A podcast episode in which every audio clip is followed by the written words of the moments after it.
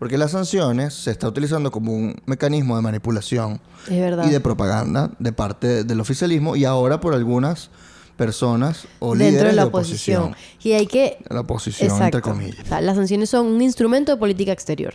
Tú tienes toda una política exterior escrita, una política exterior que tú vas a accionar y las sanciones solo una parte de ellos. O sea, las sanciones no funcionan por sí mismas. O sea, las sanciones son un instrumento de política exterior para causar presión. Y si las sanciones son eh, fructíferas o no, depende de la política exterior. Incluso Capriles pidió al embajador de Estados Unidos en 2020 quitar las sanciones a Venezuela y el embajador Story dice, pero eso no depende de, Estados Unidos. Que eso, es- eso creo depende que es la, régimen es venezolano. la respuesta que deberían dar todos los opositores. Sí. Es decir, ah, no, tenemos que quitar las sanciones. Y ahí estás poniendo la responsabilidad en Estados Unidos y no a la razón por la que te están sancionando. Sí. Y esto es... A medias, en un episodio sancionado. del- san- no, san- bueno, sí, sancionado. bueno, no. Vamos a hablar de las sanciones, pero no... ¿Se acuerdan cuando empezaron como que a aplicar las sanciones en 2019? Que todo el mundo, ay, que las sanciones. Ahorita creo que vamos a hablar de eso, pero... Es más un- como que- Como un recap. No, pero lo- sí, más o menos contar lo que ha sido La política las- de la política de sanciones desde 2017, porque llevan casi seis años. Incluso hubo Entonces- sanciones antes con Obama, pero eso eran como individual Sí, sanctions. Exacto, y eran más diferentes a las de la A de política que de fueron, máxima exacto. presión de Trump, ¿no? ¿Y por qué queremos hablar de esto? Porque hay un señor de cierto partido de Maracaibo que salió dando unas declaraciones públicas diciendo que quiere y que hay que quitar las sanciones al gobierno de Venezuela. Ponemos el video. Aquí. Aquí está. Le duela a los mariscales de sofá y de las redes sociales. Seguiré apoyando el regreso de las transnacionales, el auge de nuestras empresas nacionales, el crecimiento del comercio energético, la creación de puestos de trabajo, la oportunidad para la gente porque es el camino que tiene Venezuela para un mejor futuro y para retornar a los espacios de prosperidad y de felicidad. Debo decir que ya es hora que cesen las sanciones internacionales contra Venezuela que ahogan y asfixian al pueblo y al país sin que haya ninguna consecuencia ni solución política. Y creo que no es de sorpresa que Manuel Rosales esté diciendo eso. O sea, No. a mí me agarró cero por sorpresa, pero qué bueno que se le está que él decidió voluntariamente quitarse la careta. Claro, es porque es, es curioso cuando uno ve que alguien es- está exiliado, o es un preso político, o, exacto, está desterrado, está inhabilitado y de repente llega y le quitan la inhabilitación Y- y, y se dale, lanza por una gobernación. Uno dice, bueno, o negoció para convivir y cohabitar, o, o lo compraron, ¿no? O los dos. O los dos. Entonces, yo creo que esto da una buena, un buen indicio de que si tú estás jugando a favor de la agenda del gobierno, pues a quién le conviene tú, tus palabras, a quién le conviene lo que tú estás ofreciendo, ¿no? Al pueblo venezolano no es. ¿Por qué? Porque las sanciones se está utilizando como un mecanismo de manipulación y de propaganda de parte del oficialismo y ahora por algunas personas o Dentro líderes de la oposición. oposición. Y hay que La oposición, entre Exacto. comillas. Hay que resaltar que a pesar, o sea, cuando nosotros estamos aquí adentro del país y estamos como súper consumiendo contenido político y estamos eh, muy act- actualizados de lo que pasa, ese chantaje de parte de la gente que quiere que quiten las, sanciones dentro del país, uno dice, marico, ya. Pero fuera del país, cuando tú... Ojo, pero eso no existe en Venezuela. ¿Qué? Nadie este, está en la calle pidiendo que quiten las No, sanciones. O nadie sea, lo pide, pero al final puro te está, te está metiendo una narrativa. O sea, hay varias personas que dicen, ah, pero las, las- las sanciones... O sea, si tú sigues repitiendo y sigues con la, con la campaña comunicacional de las sanciones, en algún momento vas a poder, por lo menos, modificar el pensamiento de ciertas personas adentro. Pero Claro, hay que pero- saber que eso no es para... O sea, yo, eh, esa narrativa se quiere construir adentro porque evidentemente lo necesitan tener presión, bla, bla, bla.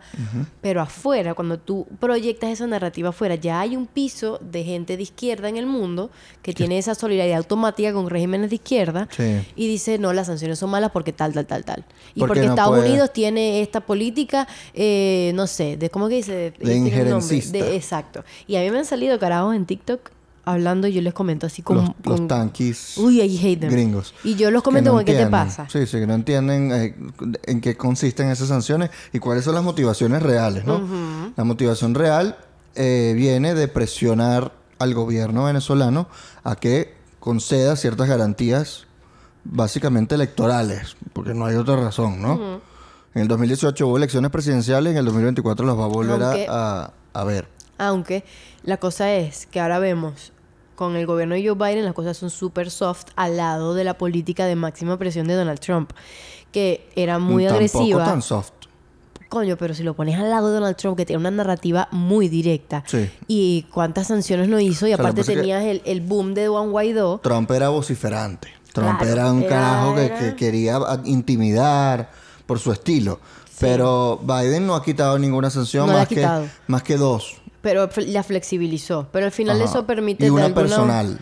Quitó una Ah, personal ¿quién era ese? al que carajo. el que era tesorero de la República, que es familia de, de alguien de apellido Flowers. Flowers, como la canción de Miley Cyrus. Mrs. Flowers. Ah, Este, verdad, no me acordaba de eso. Sí. Pero hay que tener en cuenta eh, que cuando se aplicaron esas sanciones, los objetivos de las sanciones siempre son políticos. O sea, la sanción la gente ve como si las sanciones internacionales se utilizan como si fuesen un objetivo en sí mismas. O sea, yo pongo las sanciones y eso es lo único que voy a hacer. Y no es así. O sea, las sanciones son un instrumento de política exterior. Tú tienes toda una política exterior escrita, una política exterior que tú vas a accionar y las sanciones solo una parte de ellos. O sea, las sanciones no funcionan por sí mismas. O sea, las sanciones son un instrumento de política exterior para causar presión. Y si las sanciones son eh, fructíferas o no, depende de la política exterior. Claro, pero la política en ese momento del gobierno de Trump Era presionar para quebrar- Era máxima presión para quebrar a la coalición y del para gobierno. obligarlos a ceder en ciertas cosas. Claro, o sea, lo que ellos querían era que hubiese un desacuerdo entre el, el- a- el alto gobierno, es decir, que un, uno de ellos dijera, no, aquí- hasta aquí llegamos, anda vete, señor que está gobernando, vamos a movernos una transición. Esa era la idea, ¿no? Como que hubiese un pro- una, una ruptura dentro del gobierno que permitiera un cambio hacia la democracia. Eso no se logró. Porque era como que se van a ver tan, tan acorralados que dije, ok, yo creo que prefiero irme por la tangente a ver porque ya no soporto estar tan, tan, tan sancionado. Porque las sanciones empezaron como sanciones individuales. Una sanción individual es a una persona específico y eso no va a tener repercusión en absolutamente nada de lo que pasa en el país. Es Claro. esa persona. Entonces, esa es la son- persona que se jode. ¿Y cuáles son las razones? Generalmente es por corrupción, por lazos con narcotráfico o terrorismo y por violación Ah, de derechos humanos. De derechos humanos. En el caso de Venezuela hay de las tres. Hay sanciones a varias personas, A muchos, a muchas personas. Ustedes pueden buscar en la por OFAC. esas razones. En la OFAC, creo que es en la OFAC. Y tú La buscas lista los nombres. OFAC se llama. Y van a buscar los nombres y les van a salir porque quién es el, quién es el que está ocasionado, el por qué y el nombre completo eso está en internet, lo pueden ver. Después es que Y, se y empezaron esas personas que les sancionan, les congelan los bienes, les congelan, eh, eh, les quitan las visas, no pueden entrar a Estados Unidos, no pueden tener ninguna relación. con un banco americano, Con un por- banco americano. porque las sanciones se aplican a las personas sancionadas específicamente y a su, a su alrededor. O sea, ninguna persona estadounidense o una empresa estadounidense puede tener ningún lazo con la persona sancionada porque te arriesga a ti mismo a tener una multa o una sanción distinta. Y ninguna este, entidad estadounidense pueda, te puede tener lazos con cualquier entidad o persona sancionada.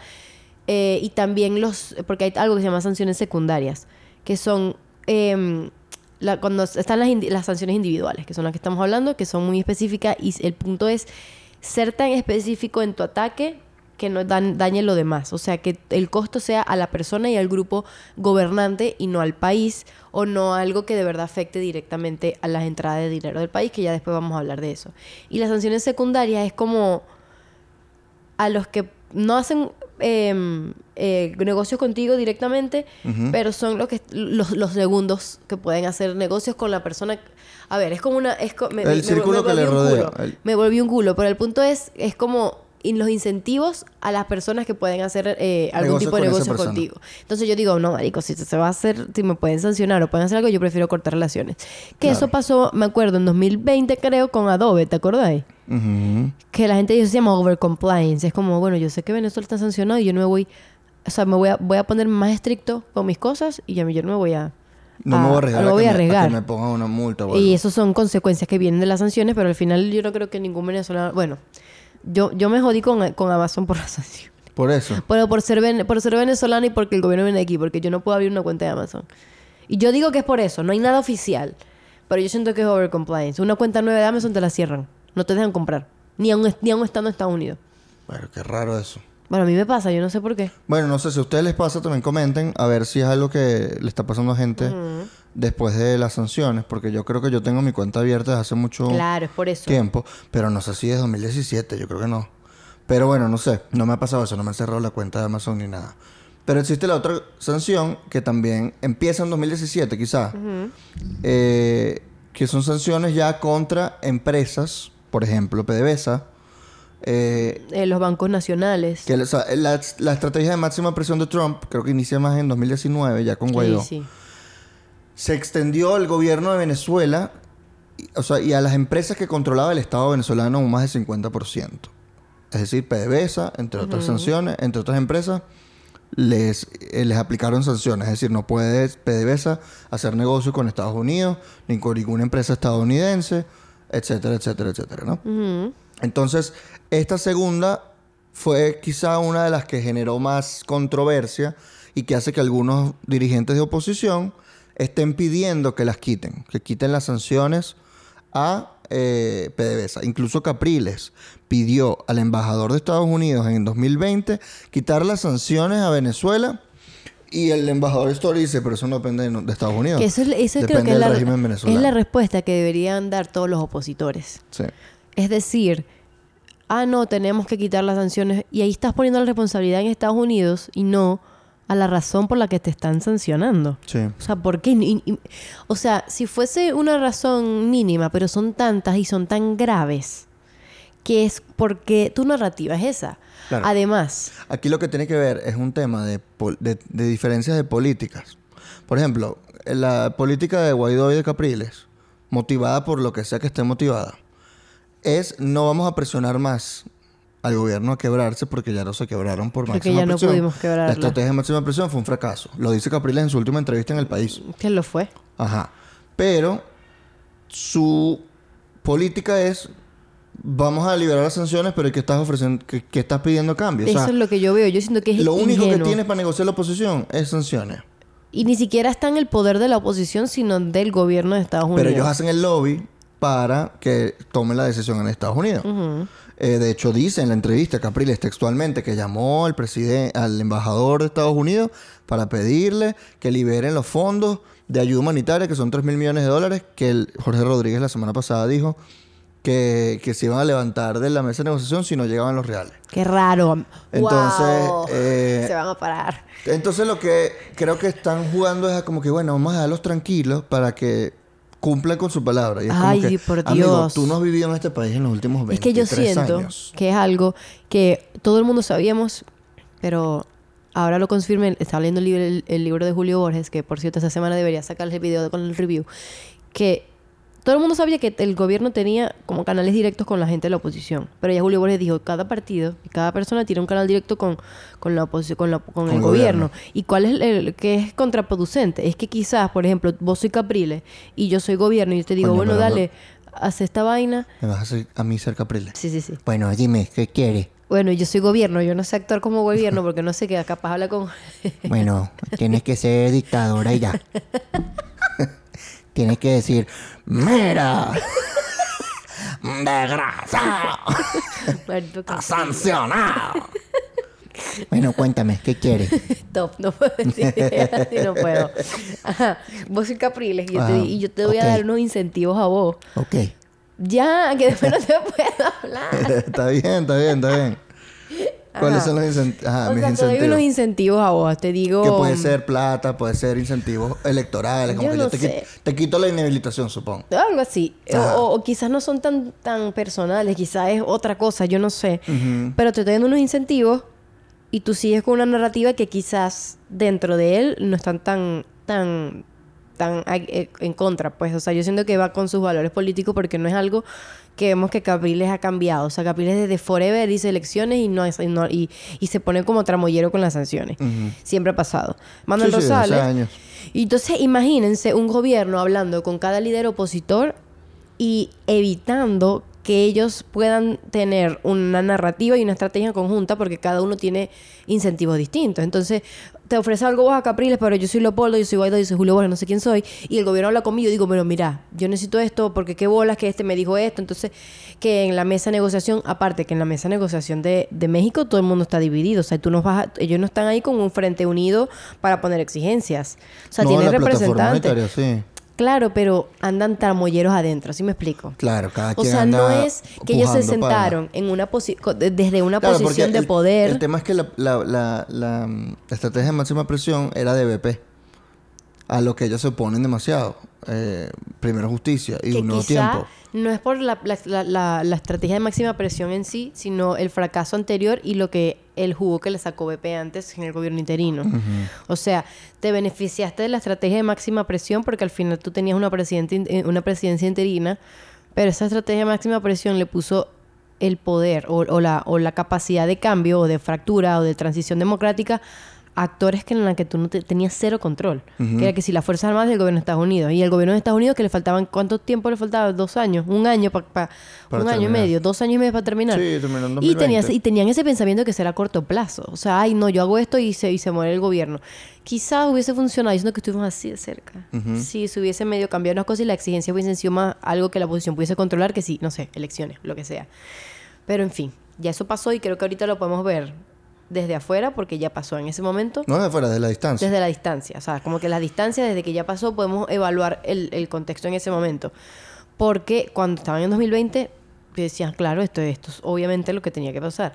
¿Por qué? Porque venía de una teoría que no es algo nuevo, o sea, no es algo nuevo cómo se aplican las sanciones, no es algo nuevo cuál es el periodo de efectividad de las sanciones, y no es algo nuevo que después de dos años, incluso menos, la efectividad de las sanciones disminuye considerablemente. ¿Por qué? Porque el gobierno o la persona o lo que sea sancionado puede, eh, empieza a desarrollar habilidades para eh, surfear las sanciones. Buscan a terceros que no les importen, por ejemplo, Rusia e Irán. Sí, O sea, hicieron que a ley Rusia e Irán le van, a- importar las, las, las- las sanciones secundarias, por supuesto que no. La ley antibloqueo la, la promulgaron en 2020. Bien shady esa ley. Y, y dice, entre otras cosas, que nos reservamos todos los mecanismos que vamos a usar para sortear las sanciones y eso va a ser secreto como para que no les Para que no bloqueen sepan. esos caminos.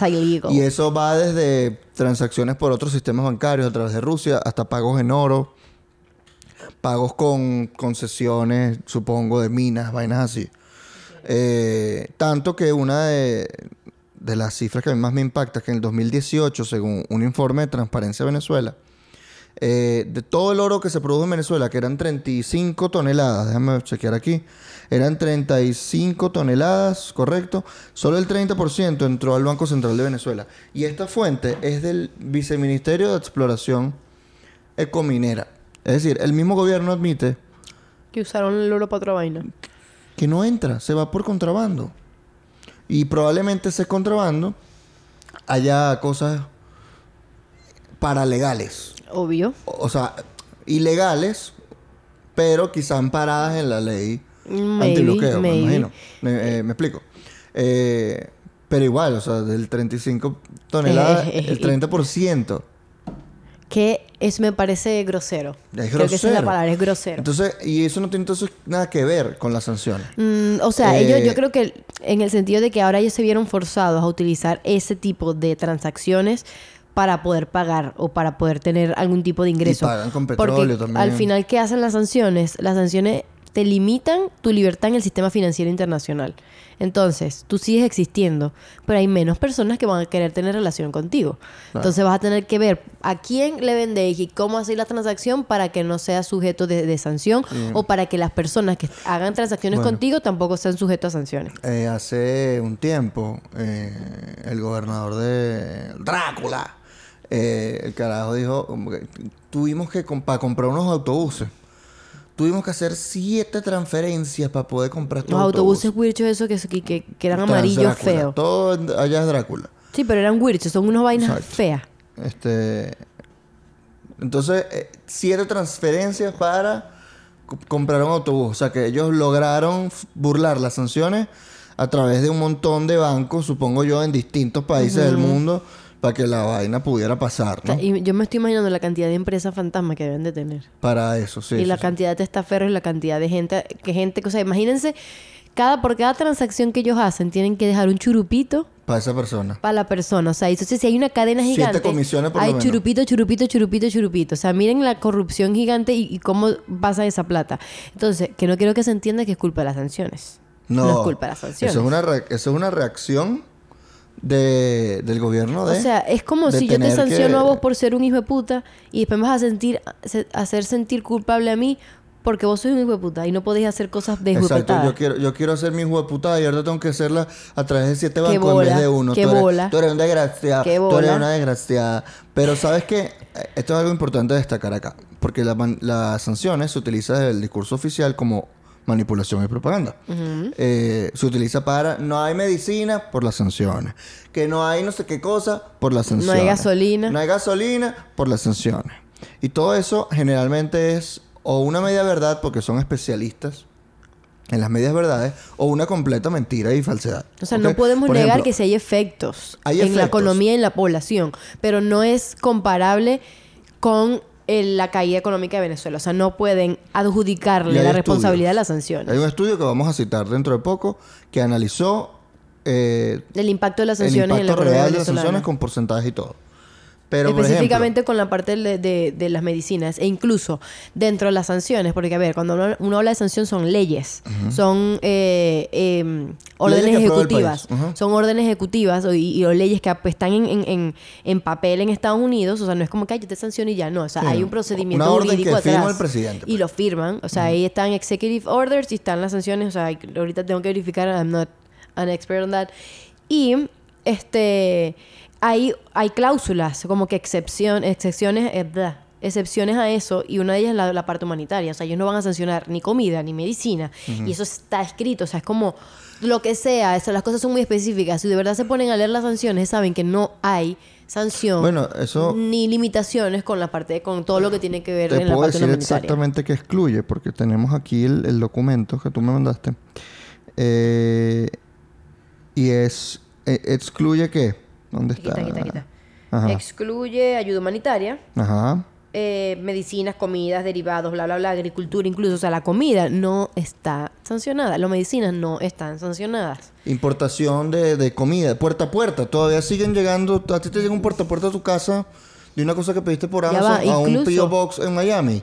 Bueno, eso no sigue está, llegando, eso no está sancionado. sancionado. Incluso, creo que eso ya lo habíamos comentado en el primer episodio que fue si Venezuela se arregló. bla.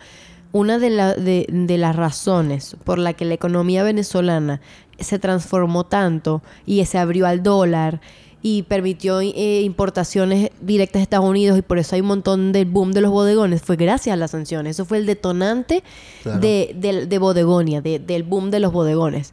Por eso todo el mundo empezó a importar a Estados Unidos. Y empezó a traer vainas. Porque eso no estaba sancionado. Y porque abrieron la- el, el- como que empezaron a mirar mejor el dólar. Porque se vieron en la necesidad de cambiar económicamente. Porque ya no tenían la libertad en el sistema financiero eh, Internacional. internacional que la que tenían. Entonces dice, ¿qué cambio hago yo para sobrevivir?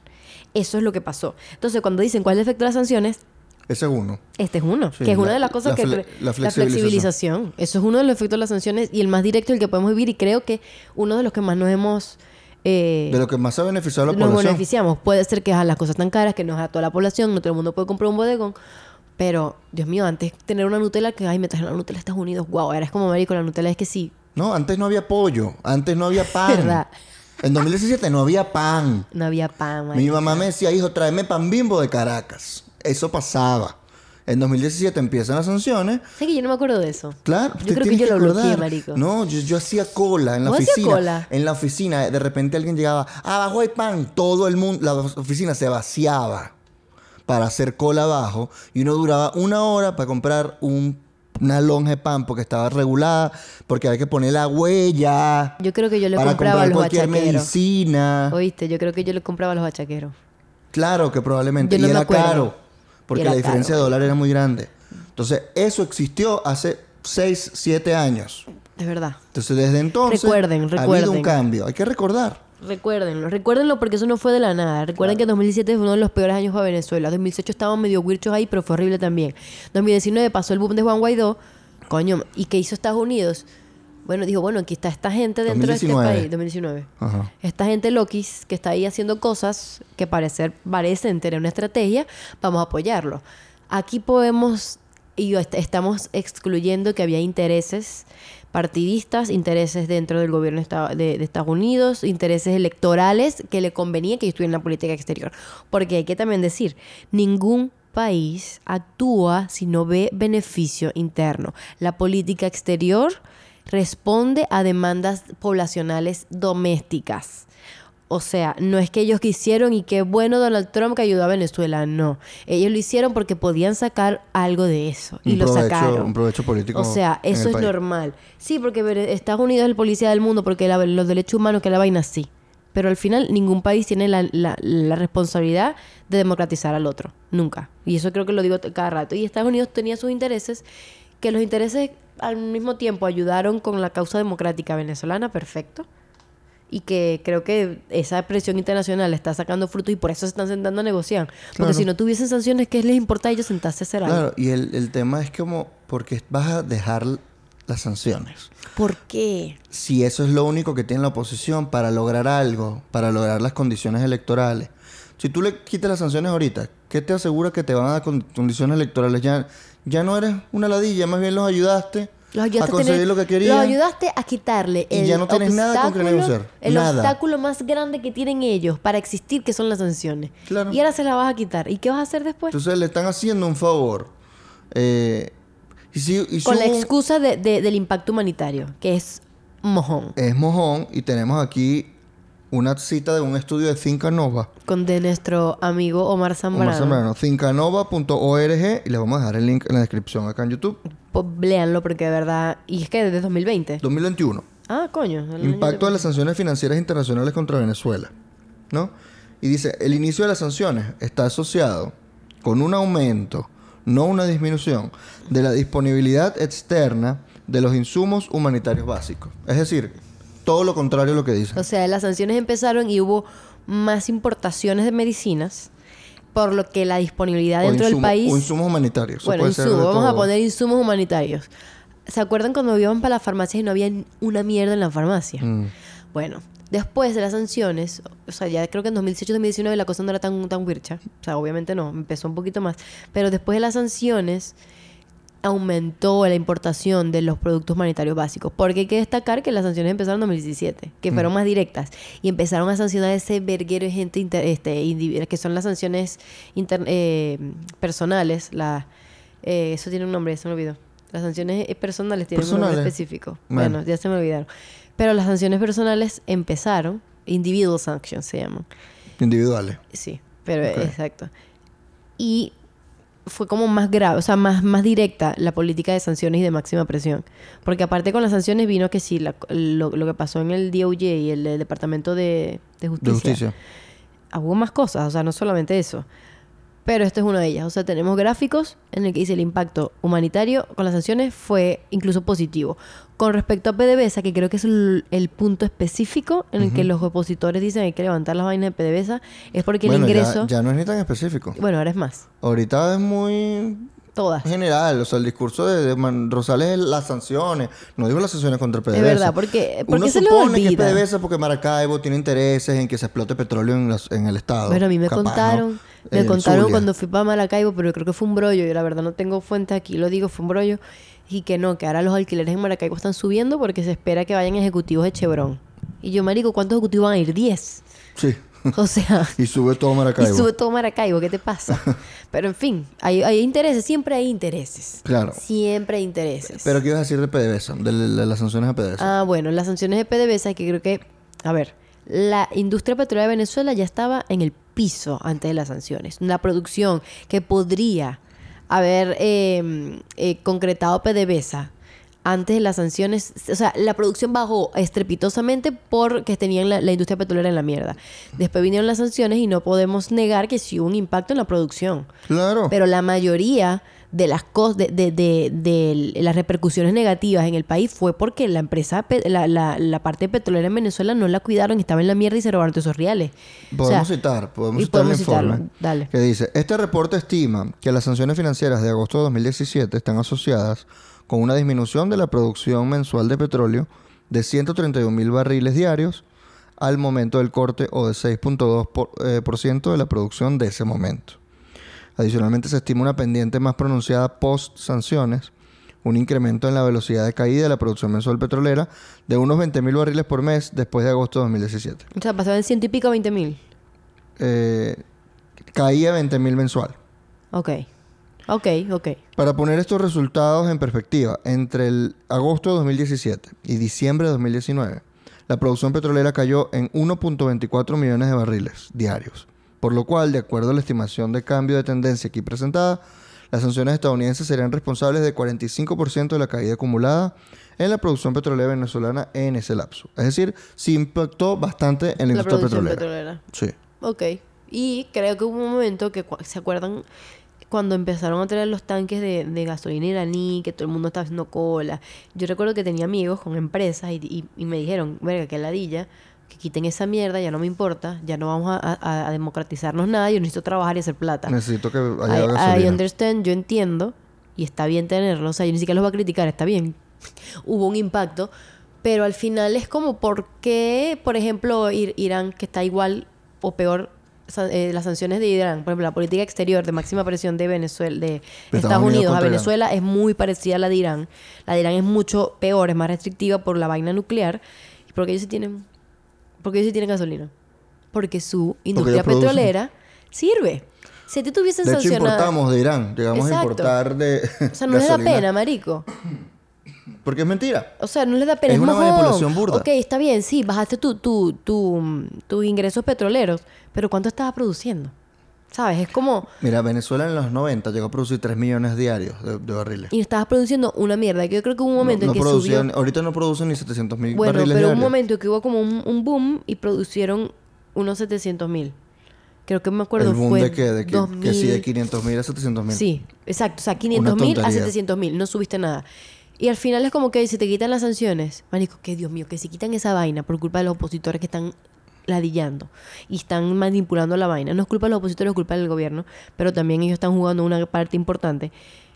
Cuando se vamos a suponer que quitan las sanciones, ¿cuál va a ser el improvement que vas a tener? Le vas a dar un chorro directo al gobierno con plata, porque esa plata no va a entrar al país. Le vas a dar va control otra vez de PDVSA, que es el ser- principal, or- eh, eh, la em- principal empresa donde más se han robado los reales. O O sea, hay juicios abiertos y ya culpables condenados por miles de millones de dólares robados a PDVSA. O sea, Entonces- miles de millones. Y lo que estás dándoles otra vez, la canasta de los huevos de oro, para que vuelvan a matar a la para que gallina. vuelvan a matar a la gallina. Entonces, yo creo que tienen ese pensamiento, porque que si levantan las sanciones, la plata va a ir para la población. Ay, sí, porque ellos van a hacer políticas públicas para la población. Porque Se van a agarrar esa buenos. plata. Se van a agarrar esa plata. Pues Entonces, yo, yo creo que no sé, o sea, yo no, yo no creo que sea que ellos esperen eso.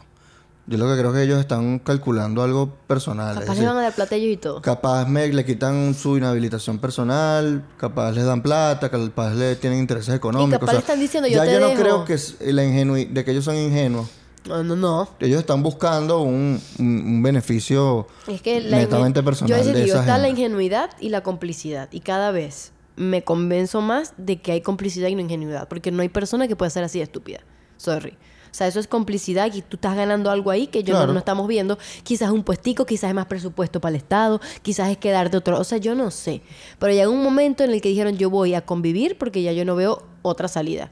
Y aquí la verdad, si vemos en la historia de la oposición, siempre ha sido UNT y Acción Democrática que son guabinosos. Sí. Pero guabinosos durísimos. Apuestan a la cohabitación, a que eh, ellos en realidad O- son un gobierno autoritario, pero no, no, no, No, y llega a ¿saben ser dictatorial. la y- narrativa Y podemos convivir con en ellos. 2017, porque yo tenía amigos en UNT y yo le decía, marico, no tiene sentido lo que te haciendo UNT.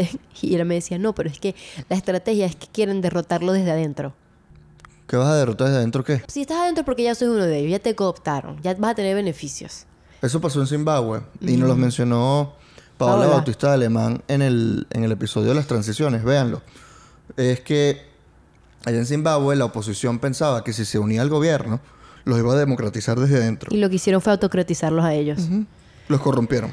Los corrompieron y eso es lo que ¿Qué te hacen hace la mayoría la mayoría de las de las militante dictatorships. de UNT o de Acción Democrática, de que tú sí vas a tener la fortaleza moral y espiritual para que no te corrompan. Es que yo creo ¿Qué que te los, hace pensar eso? los líderes de, los partidos están claros, pero yo siento que hay mucha base o mucha gente que milita en los partidos que de verdad se cree en esa narrativa. Por eso, por eso mi pregunta es a es ellos, no a los líderes. Exacto. Eh, ¿qué te hace pensar que de verdad tú puedes democratizar a una gente que no tiene intenciones de democratizar. Que no tiene intenciones, que no tienen intereses Que lo para dice el plan de la democratizarse. patria. Literalmente, o sea, ellos se van a aferrar al poder hasta que más no puedan, porque es, es supervivencia. Ellos no van a tener ningún tipo de interés ni disposición, ni en negociar cosas que los, que, que, que, Que los vaya a sacar. Que los haya o que los atenten el poder, ni mucho menos van a negociar una capitulación. Claro. Entonces, Ellos no quieren que haya elecciones No libres. quieren. ¿Cómo los vas a obligar? o sea, hay muchas dictaduras. Cuando tú ves la, o sea, X, la literatura, te van poniendo como las dictaduras en diferentes... eh, Como la famosa, como el famoso caso de. Chile y Pinochet. Sí, te ponen ca- categorizaciones. Te ponen la dictadura militar, la dictadura de partido único, la dictadura de monarquía, la dictadura no sé qué cosa. Pero al final tú tienes el sistema de gobierno y tienes el tipo de Estado, que también impactan el sistema de gobierno. Entonces, si tienes un gobierno de partido único, pero al mismo que es el que, el, que, el que es el, el el- este gobierno, pero al mismo tiempo tienes un Estado mafioso. Y hay muchas otras cosas, tienes muchos intereses. A mí lo que me llama la atención es, no me llama la atención, sino que hay que resaltarlo, es que ellos tienen tantos grupos adentro con, con intereses raritos, pero ellos logran mantenerse co- eh, cohesionados. Y quizás hay las peores divisiones adentro, pero no los muestran. Claro. Entonces, aparte que es muy shady, como es Cosa la que no sabe hacer la oposición. Cosas que la oposición no sabe, pero aparte porque no, No, la, tiene... la entrevista que Capriles contra Guaidó, el Leopoldo y Guaidó es durísima. Bueno, yo voy a ver la entrevista, no la Así como la declaración de Borges contra Leopoldo, Están así como las declaraciones de Leopoldo paja. contra Borges, que desembocaron en una orden de captura, otra, eh, de, de la fiscalía. O sea, se están ah, Dando dando, duro. coñazo, pero abiertamente. Bueno, y es- cosa eso- que nunca has visto. Nunca has visto, pero yo creo que al final creo Solo que ya lo, lo vimos. ¿Te acuerdas con cuando una vez Maduro dio un discurso y estaba Diosdado y no aplaudió y todo el mundo estaba aplaudiendo? Y le dijo, aplaude Diosdado. Y Diosdado se quedó así. Y todo el mundo están divididos, están a punto de quebrar. Y eso Hay es que mojón. ¿Te acordás cortarlos". cuando, cuando tuiteaban el ruido de sables? ¿Te acordás? Que decían, no, los ruidos de sables, los huevón. Sí, no sé quién entonces- dijo eso, pero huevón. Claro. Entonces ahorita ellos están optando por decir las cosas abiertamente. Ya no usan lo de Es que ya... trapito sucio para, lavar, No. para, para lavarlos dentro Porque de es la que casa. ya dijeron, ya la unidad, ya, ya que vamos a ganar con la unidad. Pero mientras se dan coñazos, hablan en nombre de la unidad. Sí, Entonces la unidad según los términos de lo que, del que, que es habla. raro. O sea, quiero la que... unidad según mis términos. Según mis términos y quién lo voy a hacer. Cuando termine el libro, o sea, ahorita estoy leyendo el libro de Borges y Te me estás gusta... tapando la cara con el micrófono. Ah, perdón. Ah, bueno, pero se lo digo siempre. Perdón, perdón. Mira la, la cara, le estaban viendo la- la- un ojito. Es que es verdad, yo me, yo me voy así en el Te episodio. vas, voy te vas así. yendo para atrás. Me voy yendo para atrás. Te vas cayendo. Es verdad, es verdad. Me voy yendo para atrás. Ajá, en el, viste, como me veo que distinto, ¿Viste? marisco, que Se te distinto. ve la cara. Se me ve la cara y mis anillitos. Ajá, en el, en el libro de Borges, a mí me gusta, o sea, creo que me est- estoy como, ojalá sacara eh, Capriles y, y- y Leopoldo un librito.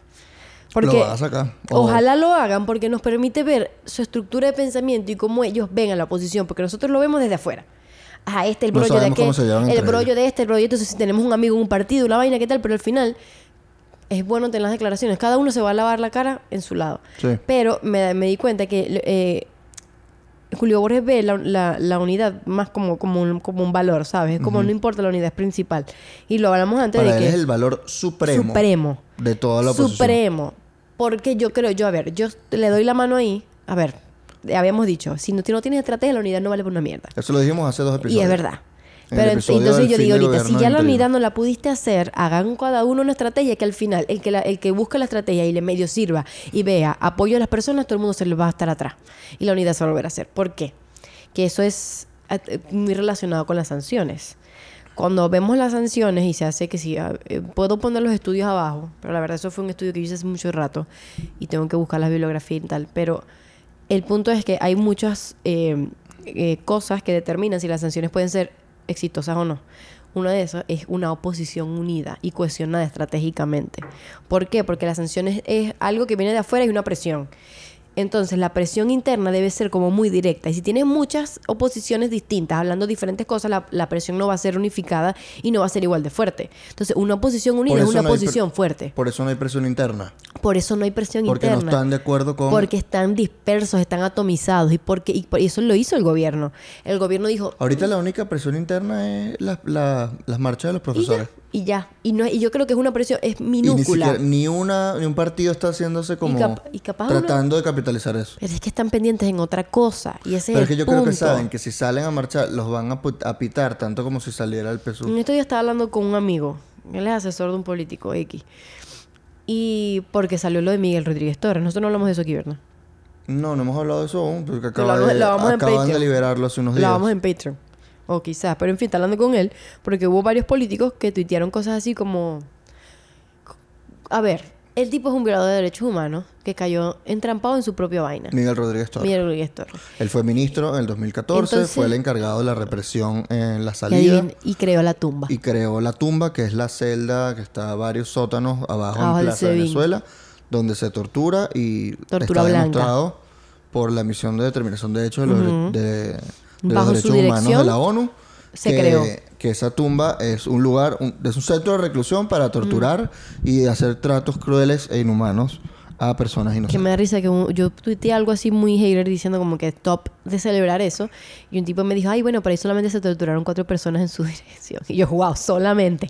Solamente se torturaron verdad, cuatro lo personas. Y lo dijo. así. Así se No, vale, solamente son cuatro torturados. Además, él- vale. me dijo, él no creó la tumba. O sea, una vaina así. En fin, gente está Sí lo loca. creó. Bueno, pero él dijo, no, eso no fue eso, una dirección. Además, solamente fueron cuatro personas. Ah, solamente. No o sea, eso es Hay hasta poquito. un documental de la tumba, búsquenlo en YouTube. Ey, yo no sabía eso, lo voy a Sí, ver. es un es un hueco blanco. Ah, pero yo lo vi, pero, pero es, es como, como animado, es animado. yo vi uno animado. Mm, Creo que no. No, este era un Y me acuerdo que eso se hizo No boom. recuerdo si está público o alguien me lo pasó Creo que eso fue un boom por, por cuando liberaron a, a, A Lorenzales. Lorenzales, Ajá. En fin, vamos a Miguel Rodríguez. Ah, de mi amigo. Y hubo, hay muchos políticos, y eso me di cuenta mucho leyendo el libro de Julio Borges, que ellos ven la política, o sea, ellos se ven como los, los maestros de la vaina. Y ven mucho la política muy como alturista y muy proyectada. Altruista, ¿te- sí, esa es la palabra. O sea, y, y muy proyectada cuando vamos a la democracia y vamos a necesitar a los líderes, a los disidentes del chavismo. Entonces se van para allá y se olvidan que su tarea principal ahorita es conectar con la gente. Marico, tu declaración debe validar la rabia de la gente y no decir y no hacerte sentir mal a, a- las personas porque le da rechera que el, que el único preso político que sacaron de las negociaciones fue un marico violador de derechos humanos y que ahora lo están viendo como si fuese un chavismo disidente. Tú necesitas a esa chamo, a esa a ese señor de verdad por una transición. Y vamos a suponer que lo llegas a necesitar. Estás en el momento para tener lazos con esa persona, quizás sí, quizás no, pero tu declaración pública debe ser a la gente. Decir, marico, ok, ese tipo nunca tuvo que haber estado preso por las razones por las que lo metieron preso. Pero ese tipo igual se merecía la cárcel. Igual se merecía, Se merece un juicio. se merece, Se merece derechos humanos, pero el se debido merece- proceso. Se merece los derechos humanos del debido proceso, el derecho a la justicia, pero justamente las víctimas son las que salen heridas de una liberación de ese tipo. Una, una liberación fue una cárcel injusta y fue una liberación injusta. Entonces, ¿qué le dices tú a las víctimas? Como por ejemplo Lorenza Le, que ya él salió a tuitear que, que, que bolas que están, que este carajo está libre en España. Qué bo- y me acuerdo que hubo una, alguien que dijo que me pareció, me dio risa, pero al mismo tiempo como que qué bola. Dice, qué bola que los venezolanos tenemos que pasar y gastar tanta plata en trámites y en vainas para poder estar en, en España. Y este marico lo soltaron y lo metieron en España y ya. Claro, no tuvo el peo del No tuvo Saime. el pedo de una mierda. Él llegó y está legal El allá. Saime le puso el, pa- el- le, le renovaron el pasaporte ahí mismo. Y mientras están liberando a este tipo, está presa por 30 años Emir Lendris Benítez, que es la... co- se- ¿Cuál fue su delito? Que no existe. Ser copiloto de su pareja en ese momento, que llevó a los carajos que eh, accionaron el dron en 2018. ¿Te acuerdas del caso del dron? Que el mismo caso de Requesens, el mismo caso de, de Julio Borges. Y esta tipa está presa por 30 años y ella no tuvo nada que ver. Entonces ella estaba No fue existiendo. cómplice, ella no sabía para dónde iba ese día. Ella era la esposa del taxista. Y esta tipa le- la torturaron, le hicieron perder su bebé. Eh, yo no sabía eso, La marico. metieron presa en Acarigua. La metieron en, en un helicóptero para Caracas. Y en el helicóptero lanzaron el perro. Para abajo. Perrito. Esas vainas... No, pero esa gente sí es inhumana. Esa gente es... Por eso Son es que, monstruos. Por eso es que uno no tiene que saber que cuando uno le dice, no, quiten las sanciones a esta gente, esa gente no se va a autodemocratizar. No, qué bueno lo que dijiste, exacto. bueno, autodemocratizar. Voy a empezar a utilizar esta palabra. O ¿Es sea, verdad? eso no pasa. No pasa. Hay que democratizar el país sin esa gente. Sin la gente que cometió violaciones de derechos humanos. No te sirve de nada podrá ser chavismo disidente, podrá haber enojado a, a- a los que están ahorita en el poder. ¿De qué te sirven? De nada. De Ellos no representan a nadie. Nadie quiere un país donde haya violaciones de derechos Y- humanos a ese nivel, torturas, etcétera. quiero que eh, la cosa es que si vos decís eso, la gente de la oposición o muchos estrategas van a decir, bueno, pero cuando tú vas a una a una a una este una transición, tú vas a necesitar a esas personas porque tú no vas a poder borrar todo lo que hubo antes, Es que no hay que borrar. pero vas a necesitar Pero un- algunas a personas. un violador de derechos humanos no lo necesitas. Pero la mayoría de los gobiernos los gobiernos están violando derechos humanos y vas a necesitar alguno por lo menos. Bueno, pero agarras el que no violó derechos humanos. No creo. Yo creo que todos lo hicieron. Es que te No van a poner, todos, te van a poner no el- todos lo hacen. Creo que te voy a decir lo que todo el mundo te el dice. presidente del bueno, Banco Central de Venezuela, ¿en qué viola derechos humanos, por ejemplo? Por ah, un bueno, pero ellos son gobierno. chavismo disidente. O sea, el punto es que ya ahorita estamos teniendo una conversación de transición cuando no estamos ni cerca. Exacto. O sea, ahorita, eh, esta conversación se tuvo tantas veces en 2019 y en 2020. La justicia transicional. La justicia transicional y las que- que transiciones que políticas. es lo ideal, es lo que uno que Sí, espera. y- pero ahorita yo siento que no es el momento de hablarlo ni de pensarlo. Están contando los pollitos antes de O nacer. sea, no, que necesitamos de chavismo disidente, que no sé qué. Vamos a suponer que en su momento vas a tener que tragar, este, ¿cómo se dice eso? Esto no es un- sapos. o no es tragar fuerte o grueso. Tragar grueso. Tragar sapo se y llama cuando- calarte ciertas cosas. Pero ahorita que liberen a ese señor y que vas a estar diciendo que no sé, hubo varios políticos que dijeron una vaina que yo dije, ya va, pudiste haberlo dicho de una manera tan, o sea, tan distinta y mejor para validar los sentimientos de la gente. O sea, es que, Es que el, tipo, el tipo se le violaron derechos humanos totalmente. Él no tuvo que haber estado preso por eso totalmente. I don't care about him. No me importa. No me Claro. importa ese tipo. No me importa que Pero nada. ¿Qué pasa con la gente inocente de verdad? Porque gente a ellos que es no. víctima, de verdad. Este tipo se lo tira de víctima en un video. Tenemos que encaminarnos hacia el perdón. Mínimo para que haya perdón, hay que pedir perdón. Y no dijo nada. No dijo, no pidió perdón. No dijo nada. Obviamente no va a pedir perdón. No se arrepiente de un coño. Solo porque le salió la jugada mal y te metieron preso, porque si no estuviera. No, porque lo, lo ayudaron. Y entre esto, Zapatero, que se lo lleva para España. Porque. Zapatero cree tanto en la democracia que lo primero que hace Marico, es liberar a violadores de derechos humanos. ¿Qué hijo de- tal? que- que hijo de puta zapatero, ¿verdad? Verga, pero es increíble. Salte. Persona non grata. O sea, hay que hacer algo. Marico, si de algo voy a buscar Guaidó, qué signo es ese señor. O sea, que la asamblea lo declare persona. Algo, que haga algo. Que ese señor no pueda, no sé, Que, me arrecha. Bueno, es Leo. O sea, ese tipo sigue aquí haciendo una agenda que no entiendo qué es. Yo creo que es una agenda económica, debe tener un interés económico atrás. Ay, obvio. ¿Cuánto no le van a pagar? Pero sí, o sea, lo que está jodiendo es los intereses de los venezolanos. Mm. No le importa. Hablando de Zapatero, Marico, estoy hablando tanto del libro de Julio Borges, pero es que lo estoy leyendo ahorita y estamos en el tema. Hablo de Zapatero diciendo que él era, o sea, hablaban primero con él antes que con el, con el gobierno y Zapatero era como que la persona que tenía que tener confianza y dijo, no, esto no se va a violar, esto nosotros vamos a cumplir, esto son cosas que no van a poder cambiar en el acuerdo y después como a las dos semanas decían, no, esto ya no. Y al final era como que algo absurdo.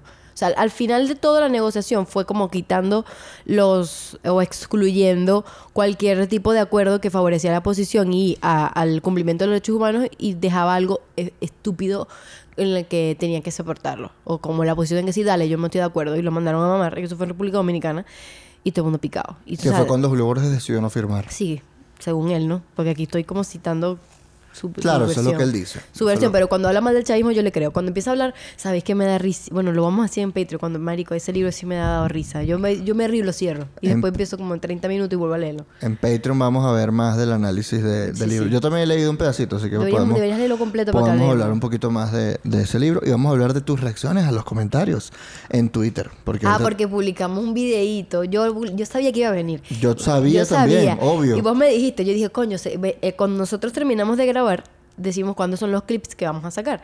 Y yo dije, coño, ¿será que salgo de las mises? Y viene y dice, coño, te van a caer. Y yo, bueno, verdad, tenés razón. Y después dije, ay, me sabe mierda. Y eso es lo que pienso, a mí me importa que me caigan. Bueno. Dios, en, en TikTok no fue tan heavy. Y en Instagram creo que tan, tampoco. No, pero, en Twitter, la gente está más arrecha. yo anda no sé por estúpida. qué. Y en Twitter la gente, o sea, tómense una valeriana. anda obtusa, fúmense un porrito. Sí, tómense un toddy. Relájense. Verdad, o sea. ¿qué está pasando? La gente no puede, uno no, no pueden leer una opinión distinta. Marico, me dijeron hasta chavista. de todo, progre, mierda. Me dijeron y chavista. que- Que... por eso es que hay chavismo. Y yo, wow. No, De audacity. Te dijeron, si hubiese nacido antes del 98, hubiese votado por Chávez. Ajá. Yo vi eso. Pero ya va. Me dio es- tanta risa. Pero lo que me di cuenta es que hay mucha gente de Chávez, o sea, diciendo que tengo razón y me gusta. Hay mucha gente, me he dado cuenta como que está cambiando porque hay mucha gente wircha, pero quiero que sepan que I don't give a fuck. Solo que me da risa que de verdad esta sea la reacción A mí lo que- algo que yo pensé que era obvio. Lo que yo creo que la gente debería tomar las palabras con más. con menos arrechera. Es decir, si a ti te molesta una opinión, respira. Antes de votar odio, piensa, ¿qué es lo que me molesta esta opinión? Voy a argumentar en contra de esta opinión. Perfecto, critiquen. Voy a criticar. Sin decir, pedazo de pendeje. Te dijeron pendeje. Ok, no sabía. Porque como tú eres woke y progre, Marico, me te dijeron pendeje. Una me dijo que por qué, que por qué. Cuando yo leí pendejo, le dije, la gente es estúpida, pana. Qué arrecho, qué arrecho, qué arrecho la estupidez Hubo humana, ¿no? uno, hubo uno que me dijo que yo critico el certamen porque es algo que nunca yo voy a poder es- participar. Yo, ah, claro. que, si tú, que si tú quieres ser fea, que bien por ti, pero que dejes a los demás. Y la mayoría de los que te responden son hombres. Son hombres. Muy pocas mujeres Hay muy poquitas. te responden. Hay, hay, sí las pero hay hay, poquitas. Pero muy poquitas. Muchas de las mujeres te apoyan, apoyan tu, tu punto de vista. Bueno, pero creo que pasamos esto para Patreon. No sé si queréis decir algo más de las sanciones o para cerrar la vaina. Creo que ya hablamos mucho. Pero creo que es un tema delicado. Lo importante es que no se dejen manipular. Es eso. por o sea, el tema de las saber sanciones. de verdad qué es lo que afecta a las sanciones, para qué se utilizaron. Porque dicen, no, las sanciones no cumplieron su efecto. Cumplieron efectos. Hicieron cosas, como lo hicimos, lo del bodegón y la cosa. Sí. Pero al final lo que falló fue la política alrededor de las sanciones. Porque las sanciones son un instrumento de política exterior. No es la política en sí. Y no se pueden ver como Claro. un fin en sí mismo, porque no lo son. Entonces, ahorita va a volver a salir el tema de las sanciones porque lo único que necesita el gobierno ahorita es que se la levanten. Es el único, el último obstáculo que le quedaba. Ya el gobierno interino se lo quitó. Ya lo demás se lo quitó. Está ganando legitimidad otra vez. A ellos les importan, les importa que la mayoría del mundo los vea democráticos, ya no. Pero quieren sobrevivir y quieren tener plata, porque así es como se sobrevive. Entonces, pendiente, cuáles son los discursos opositores que parecen que son democráticos, pero no lo son. Que están pidiendo la... Y que están pidiendo que levanten las sanciones. Las sanciones en general, ni siquiera sanciones particulares. Lo cual me hace pensar que también quieren levantar sanciones de particulares. Pero si levantas sanciones particulares, De- ya son. de individuales. ¿Saben, ¿Saben lo que me llama la atención? Que yo de verdad no pienso que Capriles es antidemocrático. Yo no lo pienso. Yo lo que pienso es que tiene unos intereses que no son los de los venezolanos. ¿Pensáis eso? Claro, al país no le interesa. ¿Vos decís? Claro, al país le interesa la democracia. Quitar las sanciones hace que se afiance el gobierno autocrático. No te va a dar condiciones para una democracia. Por lo tanto, sea la estrategia que sea, eso puede estar en contra de mi opinión. Si él tiene una estrategia distinta, no de pinga. Está bien, así es. Pero así esa es la predicción que nos estás haciendo, señor Capriles. Pero si tú no tienes una estrategia más que que libera las sanciones para que nos den condiciones, ¿tú crees que te las van a dar? De verdad. De verdad, ¿tú crees que te las van a dar si tú liberas primero las sanciones? ¿Qué interés tienen ellos ¿Quién más lo ha después? dicho? Capriles y, y Manuel En- Rosales. ¿Quién más? Capaz hay otros maricos, pero no les importa. Esos son los principales porque Esos están son los en el principales porque G4. son los que se quieren lanzar a la presidencia. Mm, Ah, verdad. Mira que O sea, para están la ahí, primaria. están ahí. Bueno, Entonces, mo- ojo, mosca. Si no les dicen para qué quieren quitar las sanciones, mosca ahí. Si te dicen algo de forma argumentada, no, quiero que, te- que quiten las sanciones por esto, por esto, por esto y esto, y esto se va a beneficiar así el país. Si no, mira, y ver que si te dicen cuál es la no. beneficio, si de verdad tangible, ¿no? Porque para que haya más producción petrolera. Si quitan las sanciones, ¿cuánta plata tenéis que invertir para que esto sirva de nuevo? Para que PDVSA sirva como sirvió antes. Un vergo de plata que tampoco tienen. y años. ¿Sabes lo que cuesta abrir un pozo petrolero? Años. Plata, miles de millones de dólares que Y- nadie los va a invertir porque no, hay, confianza. No hay confianza en la economía, no hay confianza en el gobierno. ¿Por qué? Porque no es un gobierno democrático que sigue las leyes. Porque no hay Estado de Derecho. Porque si ti te jode el gobierno y te expropia tu empresa aquí, tú no puedes no ir a ninguna- demandarlo en el, en el Tribunal Supremo porque el Tribunal Supremo es de ellos. Estamos Es lanzando obvio. puras flechas aquí. Entonces, Así no se tira la flecha. amigos. No, así, los- así se dice. es así. Flechas así. Bueno, pa, la estamos lanzando. Entonces, eh, antes de manifestarse a favor o en contra de las sanciones, pueden leer un poquito más para que sepan qué, qué es lo que hacen efectivamente. Ok, y en conclusión. Quedamos a medias. Y nos vamos a Patreon. Por favor, suscríbanse, denle like. Comenten. Hubo alguien que comentó, Comenten. que dijo comento. No me importa qué digáis, comenta. claro, porque eso Ponga ayuda un puntico, un corazón. Algoritmo, Y denle like. cariño. Eh, denos like, denos, comenten, Dennos cinco estrellas en Apple Podcast cinco en- dólares para el Patreon. Cinco dolitas para el Patreon si quieren apoyar nuestro contenido. Y hay contenido extra bueno, chisme bueno, bonito y barato. Hay un chat de Telegram donde echamos vaina y, y- y chismeamos. Y síganos en nuestras redes, a Medias Podcast, a media, en Instagram y a Medias Pod en TikTok y Twitter. Síganos aquí en YouTube y en nuestras redes Y en personales. todos lados. R del Búfalo y a Milagros Parra. Chao, Hasta luego. a Mira nuestras medias. Esto me la regaló mi suegra. Mira una perecita. Es de es de Einstein. Mira, aquí está Einstein y esta es energía igual a masa por aceleración. ¿Qué tal?